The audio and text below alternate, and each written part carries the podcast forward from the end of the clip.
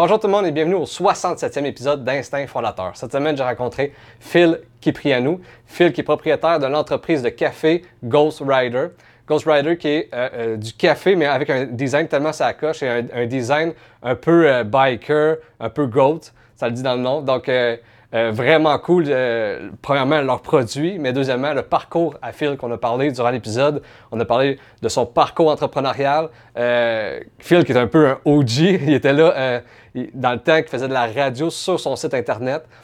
puis il vendait de la, publicité directement sur son site Internet avant les médias sociaux.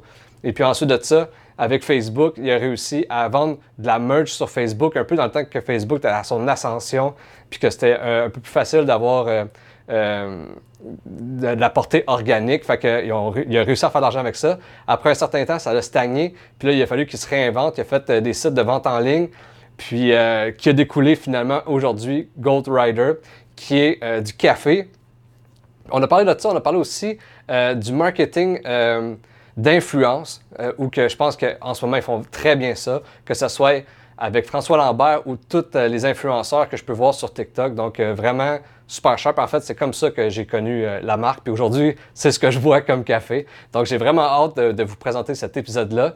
Et puis, si vous aimez Instinct Fondateur, vous voulez m'encourager, la meilleure façon de le faire, c'est de vous abonner à ma chaîne YouTube Instinct Fondateur. Ou sinon, je suis aussi sur TikTok, TikTok, TikTok Spotify, Apple Podcasts. Euh, donc, euh, n'hésitez jamais à vous abonner à mes chaînes, à mettre des 5 étoiles, à commenter. C'est vraiment ça qui fait toute la différence. Donc, je vous dis un gros merci d'avance et puis je vous souhaite une très bonne écoute. L'épisode d'aujourd'hui est une présentation de YouTuber.ca. YouTuber.ca qui est un accélérateur pour ta chaîne YouTube présenté par Tienne Lemaine. Tienne qui a obtenu son expérience YouTube grâce au montage vidéo, au management de chaîne YouTube et puis de consultation de chaîne ayant plus de 100 000 abonnés. Donc grâce à des formations en ligne et du coaching en ligne, Tienne t'aide à propulser ta chaîne YouTube. Donc si tu commences sur YouTube ou tu as déjà une chaîne et tu veux la propulser, rends-toi au youtuber.ca pour passer à l'autre niveau.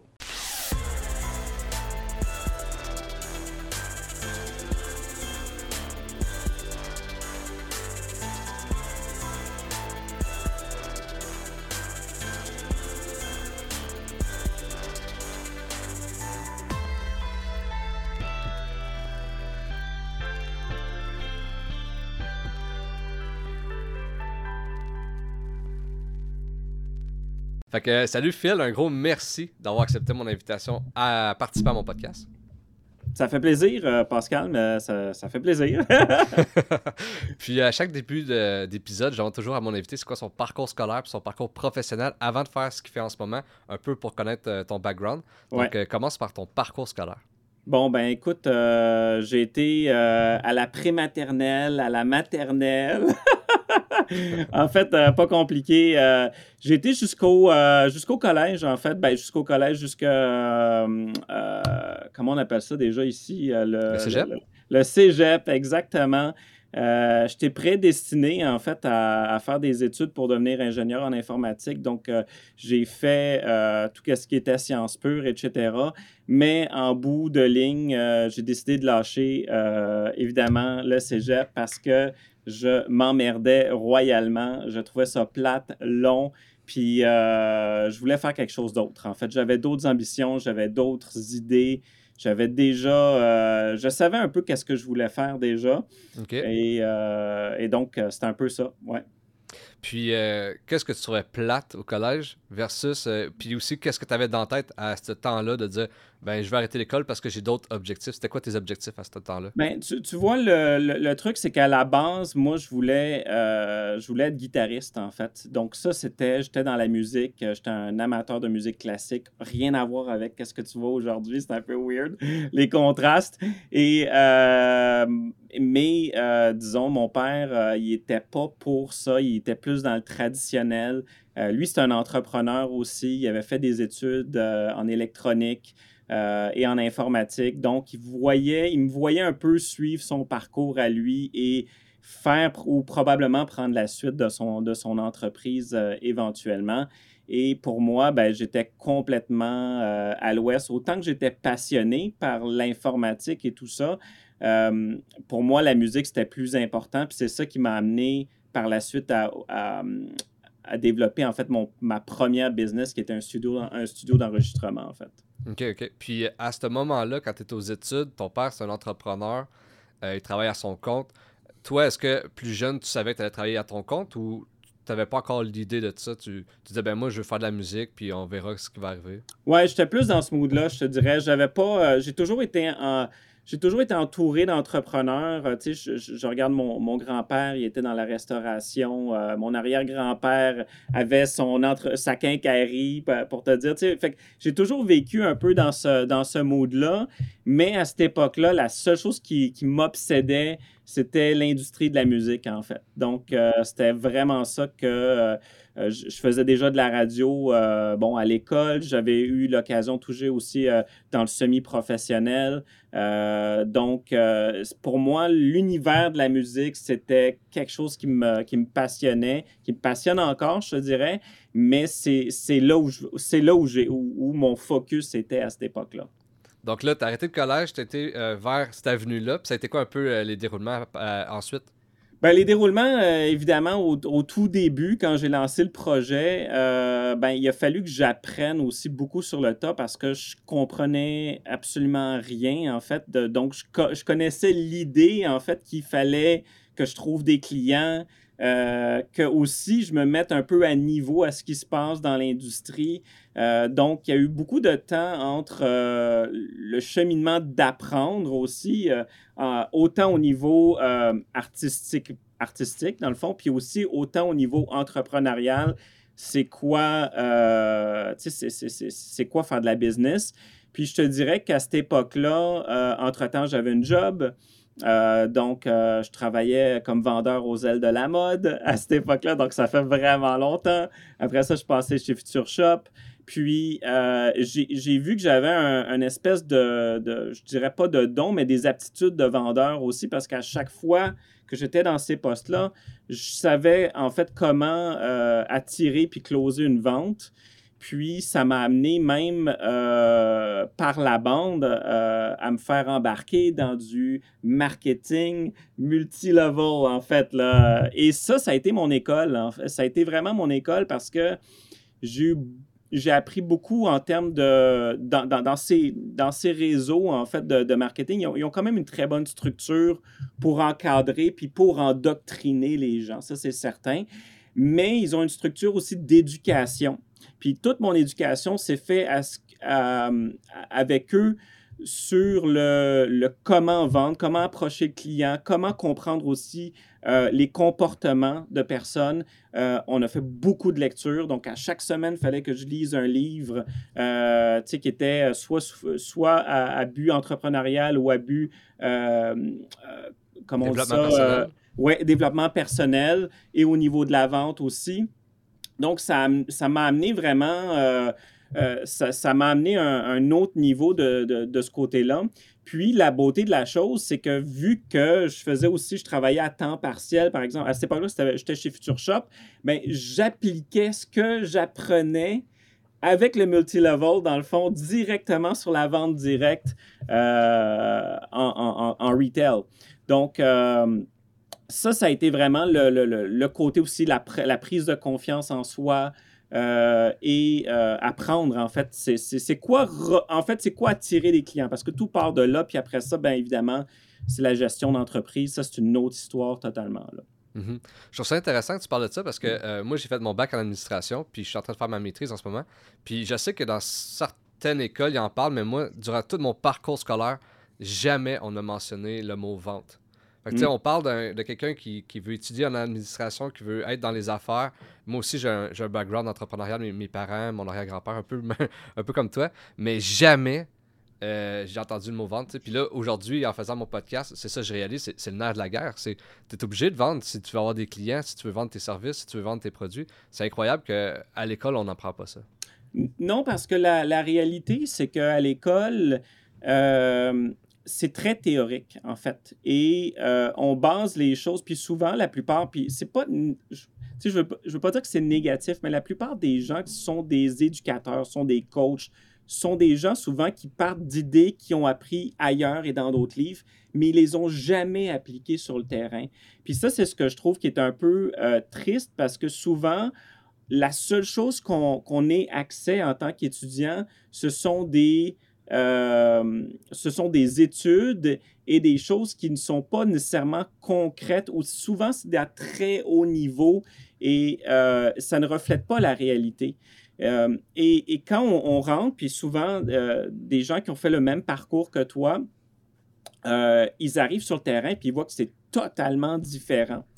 Donc, euh, tu sais, puis du côté, euh, tu sais, dans mon parcours, en fait, j'ai engagé des gens qui sortaient de l'université. Puis, c'était, ils avaient appris plein de belles choses, mais ils se rendaient compte qu'au bout de la ligne, tout ça était à réapprendre parce que c'était tout ce qu'ils avaient appris. Je dis pas que c'était bon à jeter à la poubelle, loin de là. Il y avait quand même une bonne base, mais ça n'avait rien à voir avec qu'est-ce qui devait être appliqué en vrai. Puis le, côté vente, c'est le côté essentiel parce que à la base, tu peux avoir la meilleure idée du monde, tu peux avoir le meilleur produit dans ta tête, mais tant que tu ne le mets pas sur le marché ou tant que tu ne sais pas comment le présenter, euh, ça ne veut, pas, veut pas dire que ça va fonctionner.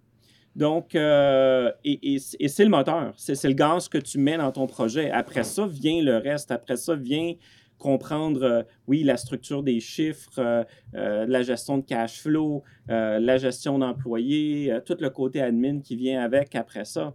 Mais la réalité, c'est que ça part, ça part de la base. C'est, est-ce qu'il y a un fit? Est-ce qu'il y a un market fit, dans le fond, avec le, produit que tu as? Puis est-ce que tu es capable de le vendre? Parce que ça, c'est l'autre chose. Tu peux avoir un, bon produit. Si tu ne sais pas le vendre, il lèvera jamais.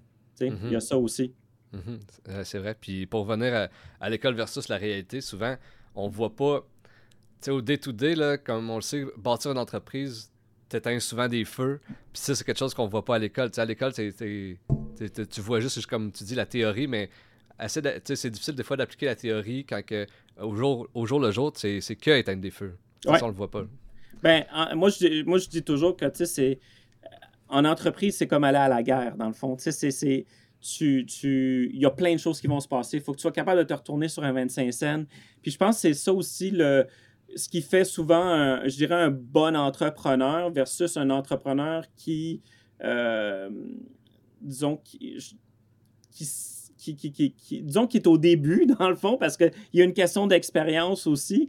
C'est que c'est d'apprendre à être versatile, puis comment tu es capable de te retourner sur un 25 cents? Puis comment tu es capable d'affronter ces réalités-là, puis comment aussi tu es capable de gérer ton stress, comment toi, comme humain, tu es capable aussi d'apprendre à, gérer toutes ces, ces, choses-là, ces interactions avec les autres personnes, etc. Tu que ce soit tes, tes, fournisseurs, que ce soit euh, tes employés, euh, que ce soit ta famille aussi, parce que ta famille embarque, tu sais, tes, tes, émotions que tu as en tant qu'entrepreneur, veux, veux pas, ils affectent aussi les, les, les, les personnes de ton entourage. Puis, euh, c'est beaucoup plus psychologique, à quelque part, que même que technique à la base. C'est ça la réalité. C'est vrai, c'est vrai. Puis euh, là, on parlait que tu étais euh, dans la vente à niveau multi-level. ensuite, ça a été quoi la, suite? Ben, après ça, j'ai. Entre-temps, je travaillais sur mon projet en fait de, de, de studio d'enregistrement et je commençais à avoir justement des petits clients ici et là en 2020, 2002, euh, wow, OK, euh, ça fait 20 ans. Euh, pratiquement exactement 20 ans, en fait, j'ai trouvé mon partenaire de l'époque et on avait une vision complémentaire, je te dirais. Moi, je tripais vraiment studio, musique, tout ce qui était un peu back-end.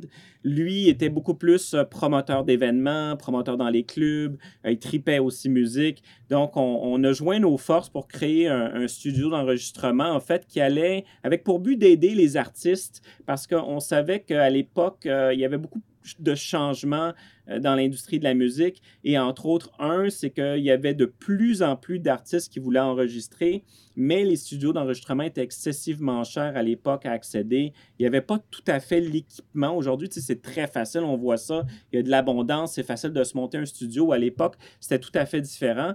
Donc, nous, on a misé sur le côté accessibilité, euh, le côté aussi nouvelle technologie pour être capable d'offrir le meilleur prix, je dirais, ou le meilleur, euh, la meilleure façon de rendre accessible euh, un artiste de s'enregistrer. Puis même, on a introduit, on avait fait une alliance à cette, époque-là avec la Banque nationale pour, pour être capable d'aider à financer, en fait, les artistes au lieu de passer par les, euh, les, programmes de subvention et tout ça qui, prennent une éternité à être approuvés pour leur faciliter justement de développer leurs premiers démos et après ça, les aider dans, leur, euh, dans leurs prochaines étapes euh, soit de, se faire présenter à des, à des étiquettes de disques ou d'autres choses comme ça. Donc, euh, ça, ça a été notre, je te dirais, notre base de premier projet. Et à travers ça, on a décidé de monter une étiquette de disque aussi où on a signé quelques artistes. Certains artistes ont eu du succès, d'autres évidemment pas. Ça fait partie de la game, malheureusement. et, et, on a vu un changement arriver, je te dirais, aux alentours de 2023 où euh, on commençait à voir justement que la technologie avait vraiment rattrapé le milieu de l'enregistrement. Euh, les logiciels devenaient, très accessibles, les ordinateurs assez puissants pour gérer euh, du multipiste et aussi les, les jeunes à l'époque qui s'intéressaient de plus en plus à eux-mêmes s'autoproduire. Donc, on a vu un ralentissement, puis on s'est dit, nous, on a une mission. Dans tous les cas, notre mission, c'est d'aider les artistes à se faire voir. Puis, il faut se reporter à cette époque-là où euh, à la radio, il n'y avait pas de musique électronique, il n'y avait pas de musique hip-hop. Le rap, il n'y avait pratiquement rien encore à cette époque-là qui jouait à la radio. Les radios étaient très fermées euh, de tout ce qui était au niveau euh, nouveauté et on, vivait encore dans le traditionnel énormément. Et avec mon background, j'avais un background en radio, on a décidé d'en faire, d'ouvrir une, radio Internet à cette époque-là.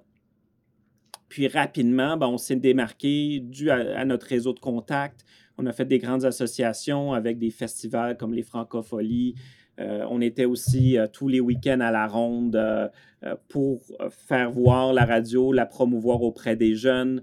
Euh, et ça, ça continuait à évoluer. Puis, euh, l'idée, c'était vraiment d'offrir une plateforme justement aux, artistes qui s'autoproduisaient et aussi à la musique qui, qui n'était pas accessible à cette époque-là euh, de d'autres manières que soit par téléchargement Internet, par Napster, par exemple, euh, ou d'aller dans les boîtes de nuit pour l'écouter. Mais après ça, il n'y avait pas de Spotify, il n'y avait rien de ça à l'époque. C'était très, très, très... Euh, avant-garde, mais même trop avant-garde, en fait. Puis ça nous a rattrapé plus tard, ouais. Parce que pour croître, en fait, euh, même si on avait un modèle d'affaires qui était, je dirais, euh, euh, profitable et avant-garde dans ce domaine-là, la plupart des radios Internet, c'était des side projects. Il y avait quelques-unes qui fonctionnaient, mais beaucoup financées par des fonds d'investissement. Et il y avait eu des déboires au Québec. Puis nous, on ne connaissait pas le marché à, à l'extérieur du Québec puis du Canada. Et on avait été présenter justement nos, projets à différents euh, groupes financiers. Puis les gens, par leur expérience à cette époque-là et, les mauvaises expériences, ils n'ont pas voulu nous aider à développer et investir avec nous. Puis ça demandait beaucoup d'argent parce que c'est vraiment le principe de l'acquisition d'auditeurs. Et euh, pour être capable d'acquérir des, auditeurs, des nouvelles personnes, mais ça demande des, sous et des investissements médias quand même considérables. Puis nous, on l'a fait vraiment graduellement, à bonne franquette, avec notre propre cash, notre propre argent. Et l'argent, évidemment, qu'on allait chercher des annonceurs euh, avec la publicité qu'on mettait soit sur notre radio, soit sur notre site euh, avec des bannières, etc. Et euh, en 2007, Facebook est arrivé. Et là, évidemment, ben, l'univers de la publicité a changé drastiquement à l'époque, en fait, tout était comptabilisé, en termes euh, d'impression. en fait, le nombre d'impressions de visiteurs qui viennent sur ton site, ben, c'est ça qui déterminait un peu la quantité d'argent aussi que tu allais faire. Fait du jour au lendemain, ben, pas tout à fait, mais en 2007, quasiment du jour au lendemain, 50% de notre trafic a été euh, absorbé par Facebook. On n'est pas les seuls. La plupart des gros sites au Québec ont, ressenti la même chose.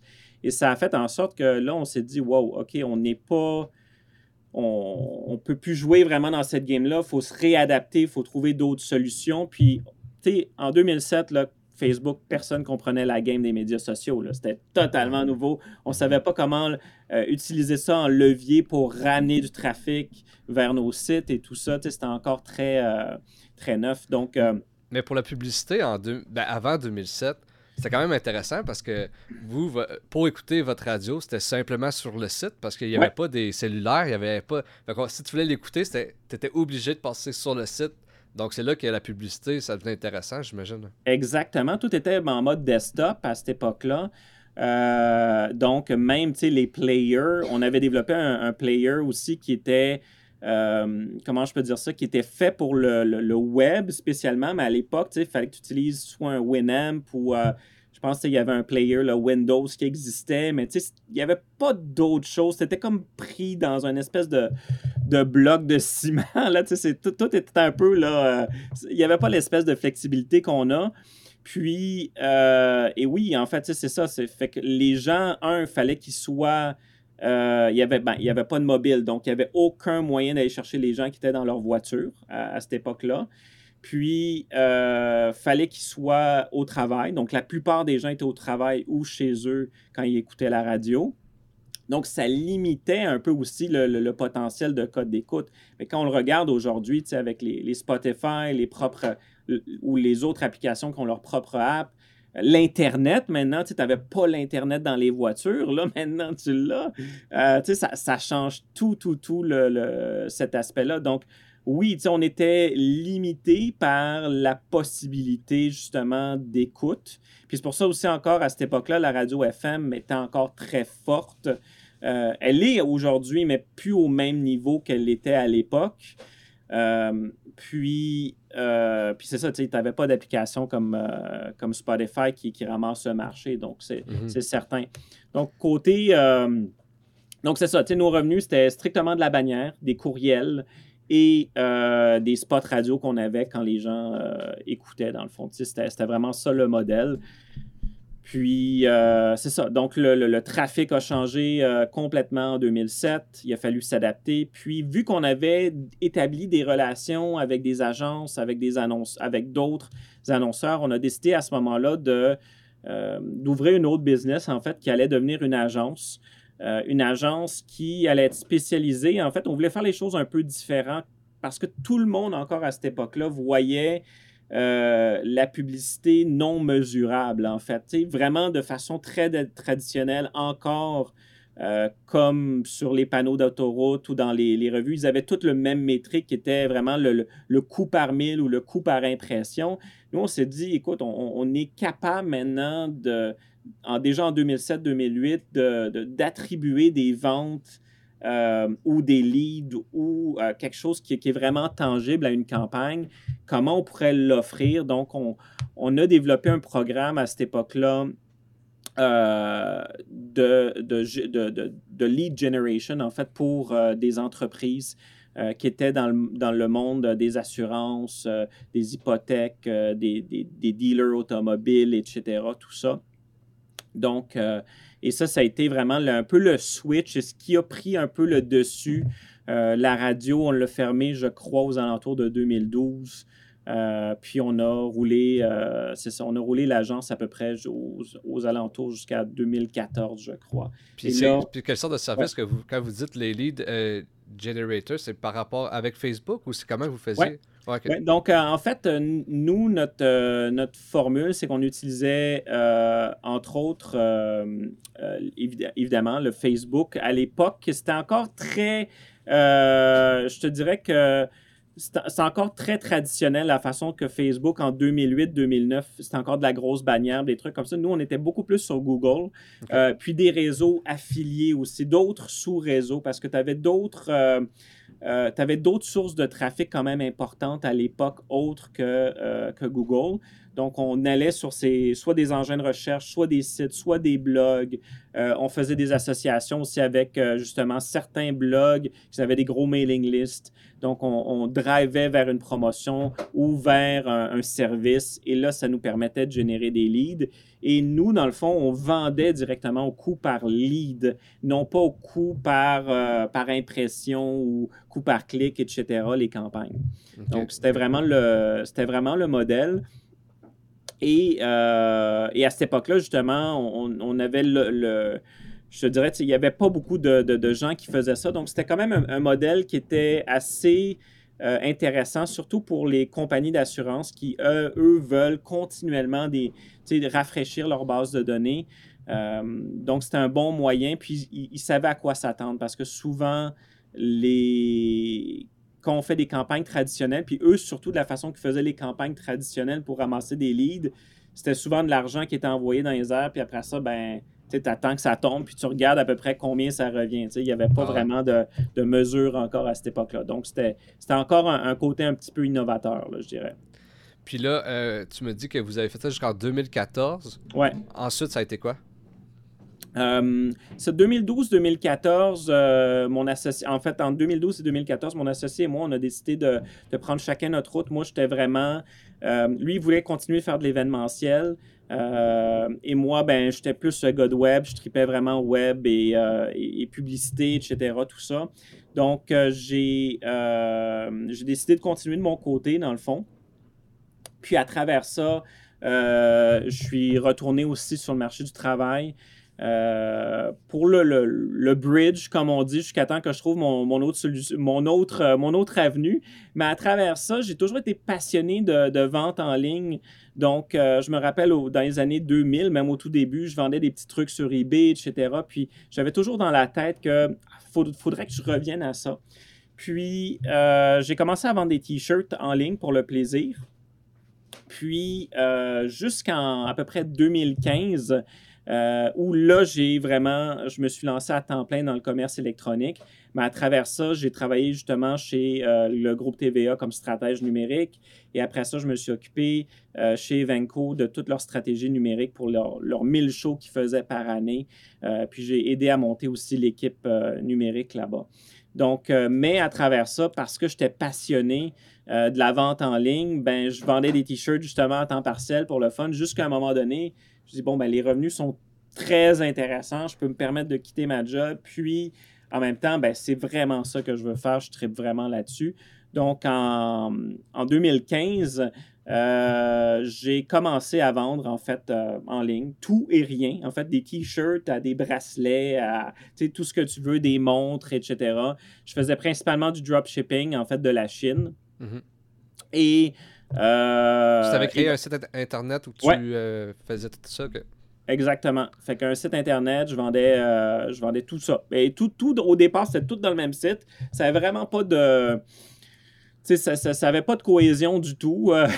Puis comment tu faisais? Comment? Comment tu, faisais, pour que le monde connaisse ce site-là? Comment tu as fait le marketing pour que, attirer ton monde?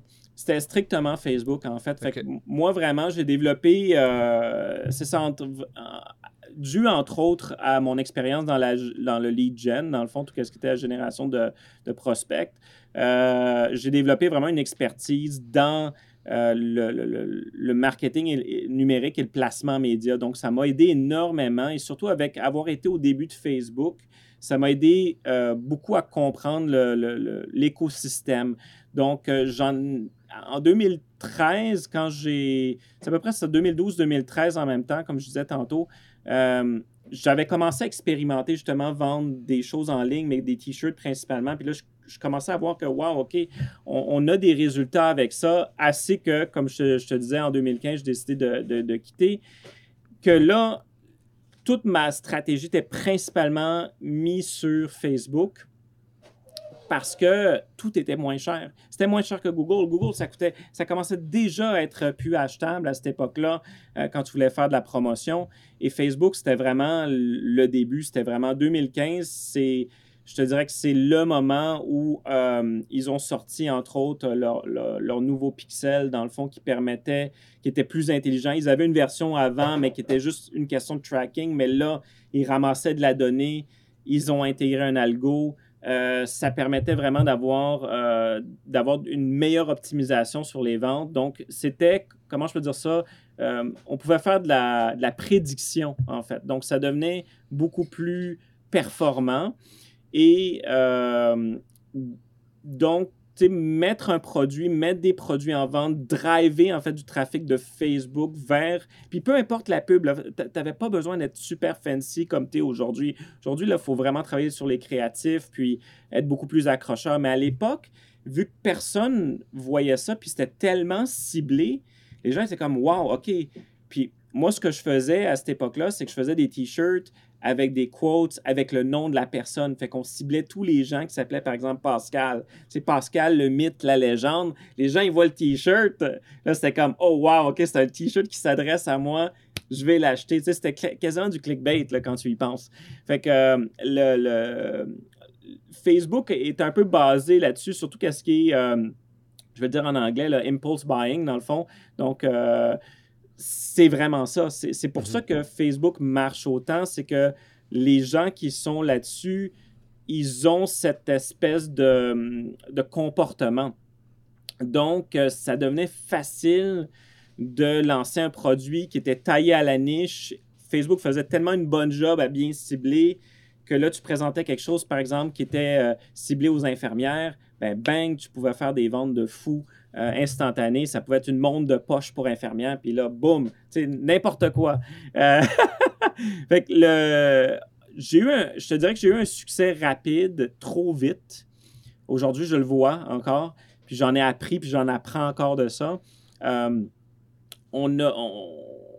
le, le, le, le, fait que tu as un succès rapide trop vite, ça te met en face de certains défi que tu n'as jamais expérimenté, en fait. Tu n'as jamais été devant. Fait comment, autant que ce soit au niveau du cash flow, gestion d'inventaire, euh, gestion des retours, ton support à la clientèle, euh, un paquet d'affaires comme ça qui arrivent du jour au lendemain parce que tu as tellement de commandes, puis tu sais plus où mettre la tête, comment mhm. gérer. Tu n'as même pas commencé à penser à bâtir une équipe pour soutenir tellement que les choses vont vite. Surtout, la seule chose... surtout qu'auparavant, tes entreprises, c'est surtout des entreprises de services. Oui. Là, c'est vraiment des une entreprise de produits. Oui. Donc là, il y a plein de problématiques que tu connaissais pas. Là. Exactement. C'était dans des. Dans, c'était vraiment dans un. C'est ça, c'est un domaine totalement différent. Euh, oui, il y, a des, il y, a des, choses qui sont similaires, mais il y a des choses. Gérer le cash flow d'une entreprise de service, c'est tellement facile. Parce que tu vends du dollar en général, c'est pas compliqué. Puis la seule chose que tu as à calculer, c'est évidemment ben, ton coût d'opération qui est souvent très faible parce que tu as peut-être un bureau. Ça se calcule, ça se prédit. Euh, puis après ça, tes employés qui viennent supporter. Puis ça s'arrête souvent là. sais. Après ça, si tu as besoin de l'équipement, des cassins comme ça, ben ça, c'est rien. Mais en, en, vente en vente directe, en vente en ligne, ben là, c'est ton inventaire faut que tu sois capable de, dire, bon, ben, si je commence à faire. Parce que le dropshipping, c'est une chose, mais quand tu commences à avoir du volume, le dropshipping, c'est plus vraiment bon parce qu'il y, y, a trop de délais. Si tu fais venir de la Chine, ça prend 20 jours avant que la personne reçoive. Puis là, c'est les problèmes qui commencent. Fait que nous, ce qu'on avait fait, entre autres, pour pallier à ça, c'est qu'on avait pris un, warehouse à Atlanta parce que la majorité de nos clients étaient aux États-Unis. Donc, on, commençait, on, testait les produits, les produits qui fonctionnaient bien, on les envoyait directement après ça à Atlanta. Comme ça, on avait un, suivi sur. Euh, ben, en fait, on avait une rapidité en fait sur la livraison. Par contre, gérer cet inventaire-là, gérer la prévision, puis être sûr de dire oh euh, ça va bien, mais est-ce que ça va bien tout le temps Ça c'est l'autre problème. Tu peux avoir un hit, ça marche pendant six semaines, tout crash après. Tu as commandé tellement d'inventaire que là, tu es pris avec, tu sais même plus comment le liquider, le vendre. Ça, c'était des défis de, de, de, fou. Tu sais, ça a été complètement. Euh, on a dû prendre un recul à un moment donné. Je regardais les chiffres à fin d'année. Je dis, wow, OK, c'est fou. Mais tout me coûtait plus cher que je pensais parce que je commandais au. Comment je peux dire ça? Avec le feeling que ça va toujours continuer à bien aller. Tu sais, que mhm. les produits qu'on avait, c'était toujours des, produits gagnants. Le problème avec Facebook, en fait, c'est que quand tu bâtis, quand tu bâtis pas premièrement un brand, quand tu bâtis une, j'appelle ça un, cash flip business. L'idée, c'est que tu mets quelque chose pour flipper du cash, puis that's it. Mhm. C'est que tu bâtis pas d'équité. Tu, tu bâtis juste sur un produit. Puis du moment que Facebook arrête de donner de l'amour, dans le fond, à ce produit-là, où il pense que, euh, sais, pour x, y raison, il va donner la priorité à quelqu'un d'autre, ben, tu perds le momentum, tu perds le produit, puis il faut que tu recommences. Fait que, tu sais, c'est toujours à recommencer. Puis c'est là un peu où euh, je dirais que Goth Rider est arrivé, c'est que Goth Rider, en fait, c'est vraiment par hasard, c'est que euh, j'avais 10 boutiques en ligne que je gérais à un moment donné. OK. Puis Goth Rider faisait partie de l'une de celles-là. J'en avais dans différentes niches. Puis, euh, elle, elle ressortait toujours dans le sens qu'il y avait toujours pour cette niche de personnes à qui on s'adressait, les ventes étaient meilleures, les gens étaient plus loyaux, il y avait plus de, comment je peux dire ça, de, fréquence d'achat, etc. tout était au point. Puis là, je me suis dit à un moment donné, ben écoute, je vais, je, vais, je vais mettre plus ce focus là-dessus, puis on va commencer à enlever les autres de, de cette équation-là. Puis en, en, mettant le focus, super cool, mais on perd aussi du cash flow parce que les autres brands aussi génèrent. Fait que là, tu, tu, viens dans une autre dynamique qui est totalement différente. oui, c'est bien de te concentrer sur quelque chose, mais tu perds aussi de l'autre côté. Puis avec ça, ben, ce qui se passe, c'est qu'en 2016, j'étais à peu près à, cette époque-là, environ 2016-2017, ben, le, le dropshipping atteint son apogée. Donc là, tout le monde, les cours en ligne, les coachs arrivent, tout le monde vend l'idée que tu peux être millionnaire du jour au lendemain avec ça. Puis, tu sais, le marché est inondé tellement que euh, les gens se copient entre eux. Mm-hmm. Fait que euh, moi, je me, je me, retrouve dans, une, dans un site qui est, dans le fond, qui vend la même chose que maintenant les autres compétiteurs, les mêmes produits parce qu'ils sourcent, ben, ils vont tous les prendre au même endroit. Il n'y a plus de facteurs différenciateurs. Euh, donc là, tu te retrouves au plein milieu de tout le monde, comme tout le monde fait la même chose, puis c'est plus intéressant. Et je me rends compte bien que la compétition devient plus difficile. Ceux qui ont les poches les plus profondes, bien évidemment, ils ramassent plus le marché à ce moment-là. Donc là, je commence à réfléchir, puis je me dis, bon, ça, ça, ça, ne ça tient plus vraiment la route, le modèle que j'ai. Il faut que je commence à, penser d'autres choses, plus dans un esprit de bâtir un brand, bâtir de la fidélité, bâtir de la reconnaissance, bâtir une équité autour de la marque. Et je, je, commence à regarder qu'est-ce que j'aime, en fait, plus qu'est-ce que j'aime que d'autres choses. Donc, moi, j'aimais beaucoup la bijouterie j'ai commencé à, on a commencé à modéliser nos propres produits, nos propres designs. Et au lieu de les faire en Chine, on a décidé de les faire ici à Montréal. Donc, j'ai monté une, équipe, dans le fond, euh, de, bijouterie qui euh, allait faire nos propres designs. Par contre, euh, un autre défi qui venait avec, avec ça, c'est que là, les, prix, évidemment, je ne pouvais plus vendre des bagues à 60$. Les bagues, maintenant, elles coûtaient 350$ mhm. jusqu'à 1500$. On venait de changer de gamme de produits, mais d'acheteurs aussi. Mais ça, je ne le voyais pas. Moi, je pensais que la, les, euh, les clients qui avaient été avec moi auparavant allaient continuer puis allaient acheter les choses plus chères. Puis non, effectivement pas. Même s'ils aimaient la marque ou ils aimaient les produits précédents, c'était trop cher pour eux, c'était plus du tout la même. Donc, puis, est-ce que les bijoux c'était en dessous de Ghostwriter? Ouais, euh, oui, ouais, euh, c'était vraiment des. Puis on en a encore. Euh, ils sont plus affichés sur le site. On va en fait sur des clients qui ont, qui ont continué à rester avec nous pour les bijoux, mais ça devient juste du. comment je peux dire ça Du sur-mesure. là. Donc, c'est plus vraiment, plus vraiment notre, notre pain, notre beurre, comme on dit. Mais le truc, c'est que quand tu passes après ça de l'acquisition de nouveaux clients, ben là, tout coûte plus cher parce que acquérir un client pour une bague à 60$, disons c'est 12$, 15$, acquérir un, client pour une bague à 350$, c'est 100$. sais. Puis le problème, c'est que le nombre de personnes qui vont dépenser, soit par année ou dans leur vie, pour un bijou, euh, pas euh, est très petite. Premièrement, le, nombre de personnes va être très petit. Évidemment, ceux qui aiment, ils vont acheter beaucoup, mais pas assez pour compenser sur l'ensemble. Donc, ça devient une opération qui est excessivement chère euh, au départ. Puis à cette époque-là, je comprenais pas, disons, tous les, les métriques et tout comment avait un impact sur l'un et l'autre, mais c'était pas on, faisait ce qu'on faisait, on maintenait, le bateau, mais c'était tout. Il y avait pas de.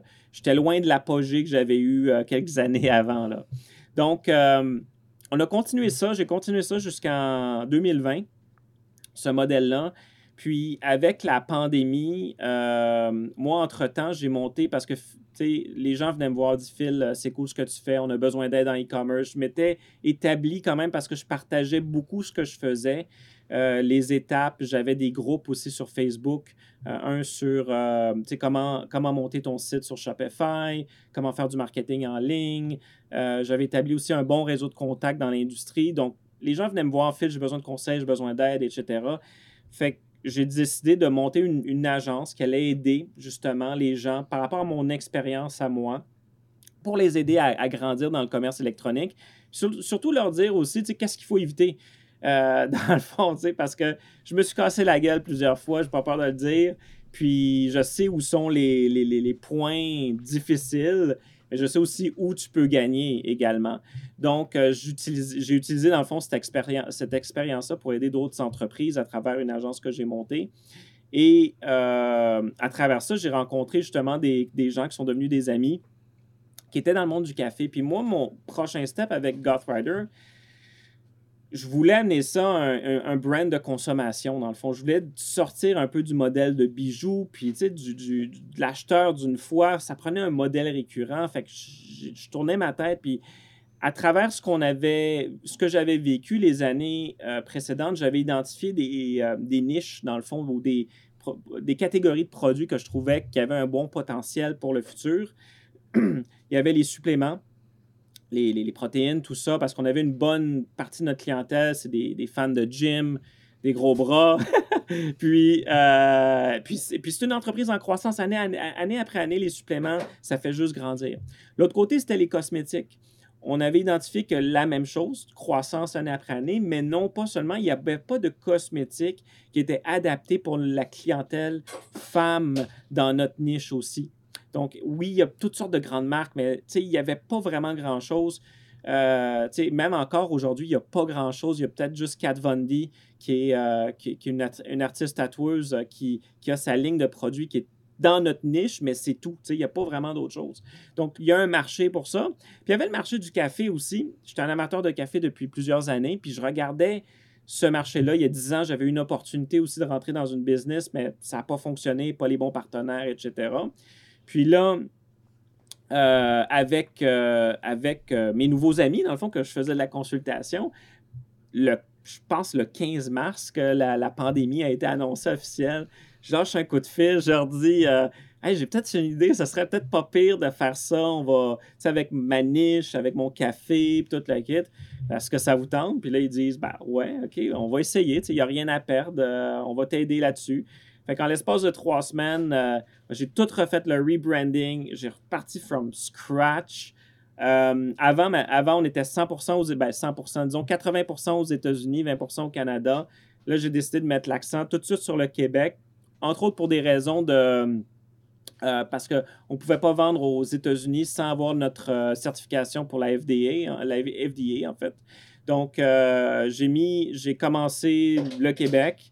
Ça a très bien fonctionné.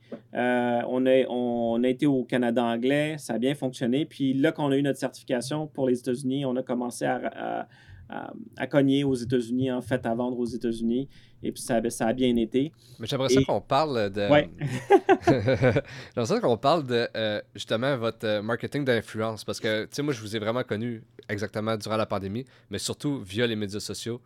Euh, je pense, euh, pense que vous avez envoyé des trucs à François Lambert. J'écoutais des lives à François Lambert, j'ai vu ça.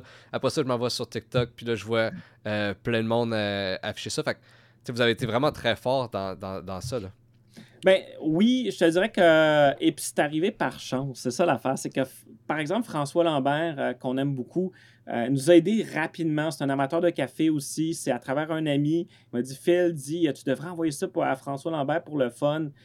moi, je ne le connaissais pas vraiment, mis à part les dragons quand il avait passé à cette époque-là. Fait qu'on lui a envoyé le truc. Tout de suite, il a tripé sur notre café, il a acheté du café, puis il a continué à nous, encourager jusqu'à aujourd'hui. Le café aussi s'est bien vendu sur sa boutique parce que ça aurait pu qu'il se vende pas, puis il dit ben écoute, moi je l'aime ton produit, mais mes gens l'aiment pas, ça aurait pu être ça. Mais non, les gens ont aimé. Puis ça a été un petit peu euh, pour nous au début, ça a été une marque de confiance, mais aussi euh, localement parce que sais, notre brand, c'est très américain, c'est très redneck, euh, puis c'est correct, mais au Québec, je ne savais pas comment ça allait être perçu non plus.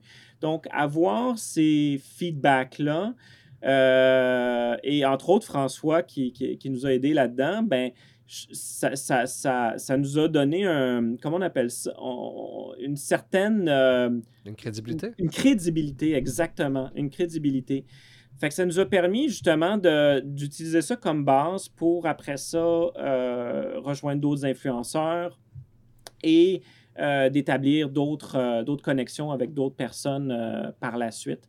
et tu sais, la, les, la plupart des campagnes qu'on a faites, je dirais, sont faites de façon très organique dans le sens que oui, euh, il y a une technique qui est euh, d'échange payant, mais moi, j'essaie d'établir des liens avec euh, la plupart des, ambassadeurs, en fait.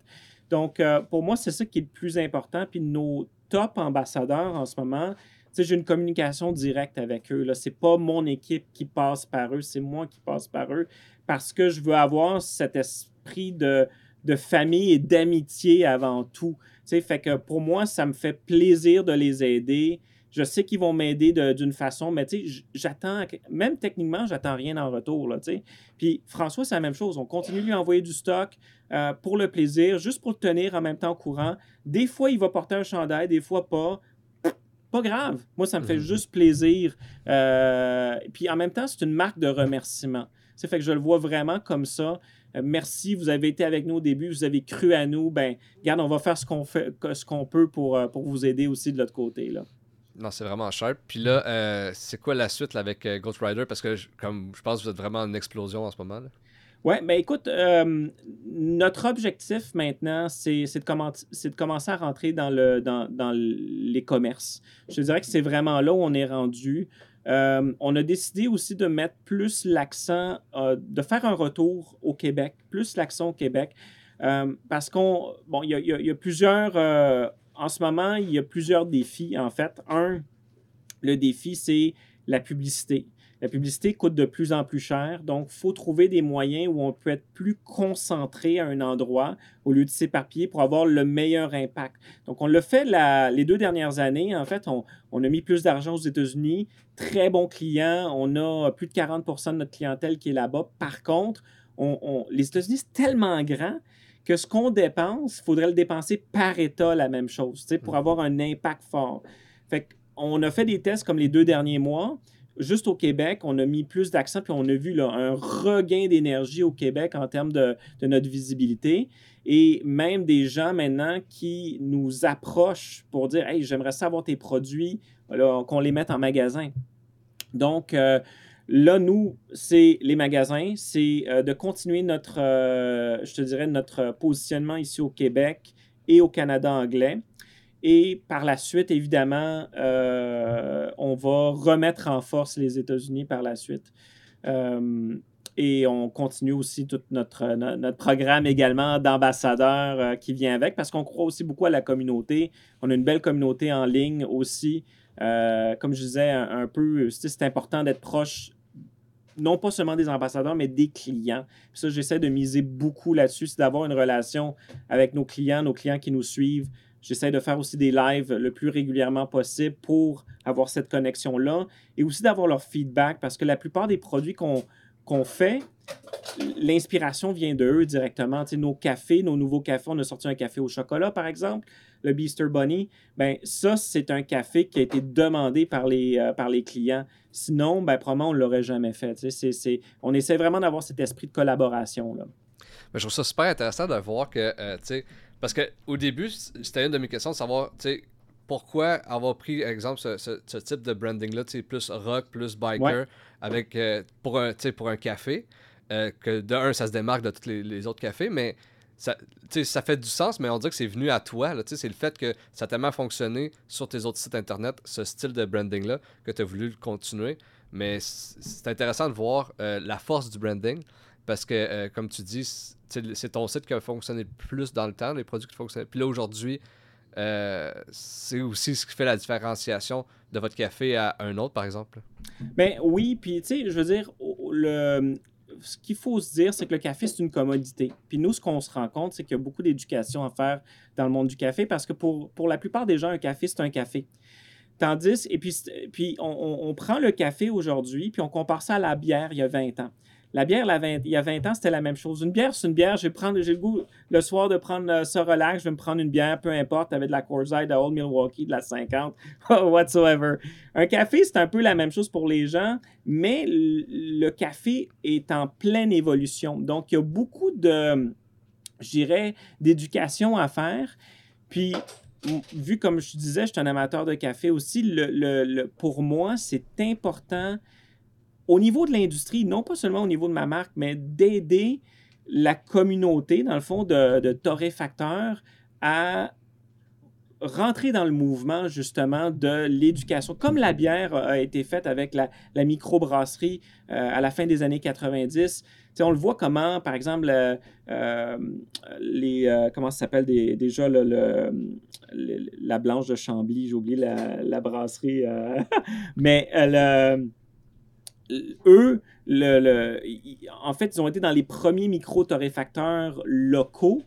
Euh, pas, micro, micro-brasseurs, dans le fond. Donc, mhm. ils ont aidé à faire découvrir la, la micro-brasserie en termes de la bière avec leur marque aussi, qui était quand même assez différente des marques euh, euh, des marques traditionnelles, ben, c'est un peu la même chose en fait. Ma mission, elle, se, taille à peu près au même endroit où on utilise une marque forte qui crée de la curiosité, qui est totalement à part des autres marques de, de, café qu'on regarde.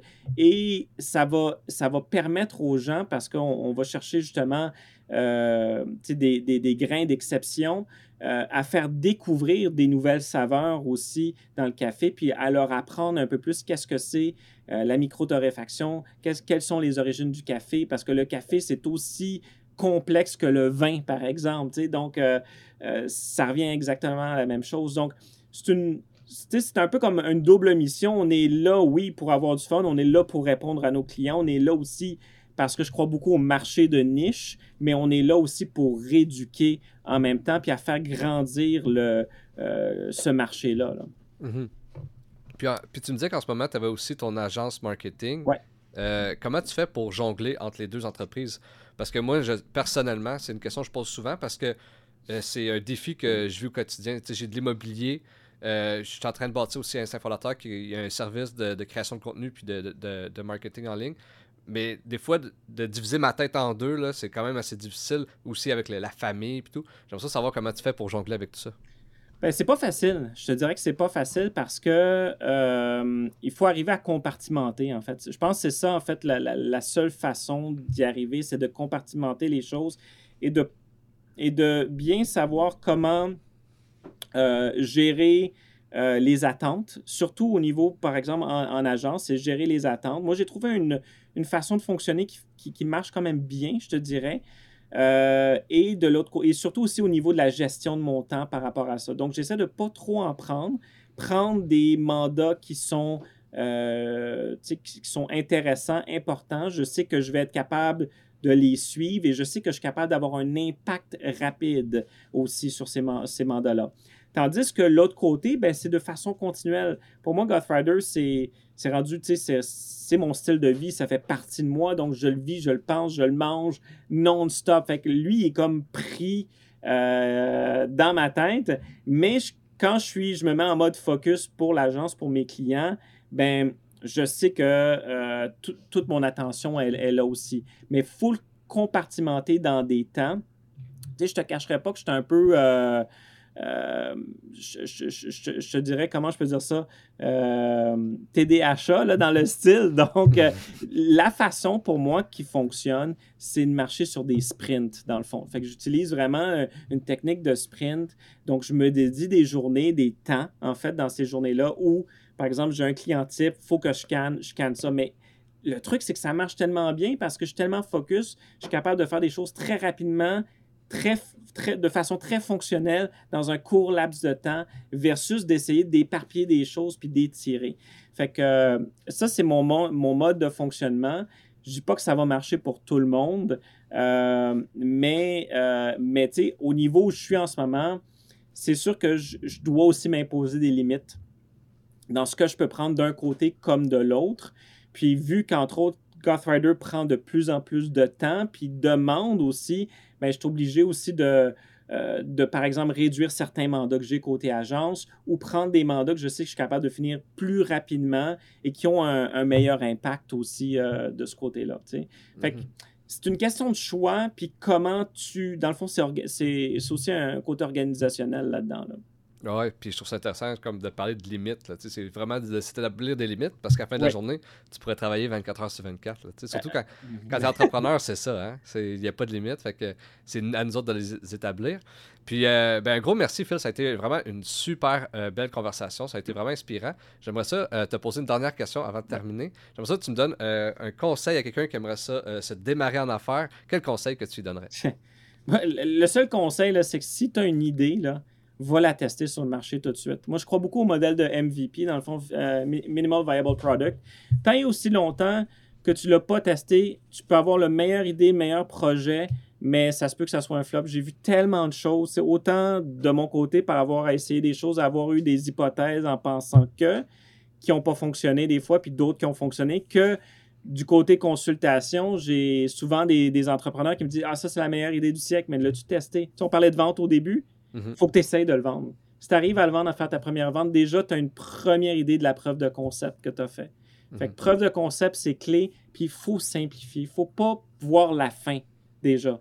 Il faut que tu prennes les choses à, la, à sa plus petite, disons, euh, valeur ou à sa, plus simple chose. Tu le testes, puis après ça, là, tu terres, puis tu rends ça meilleur. Mais ça ne sert à rien de dépenser du temps, de l'énergie et de l'argent si tu ne le testes pas. Voilà. Super intéressant. Un gros merci, Phil, pour euh, notre euh, discussion. J'ai vraiment aimé ça. Donc, euh, je te souhaite une belle fin de journée. Ben, ça fait plaisir. Merci à toi aussi.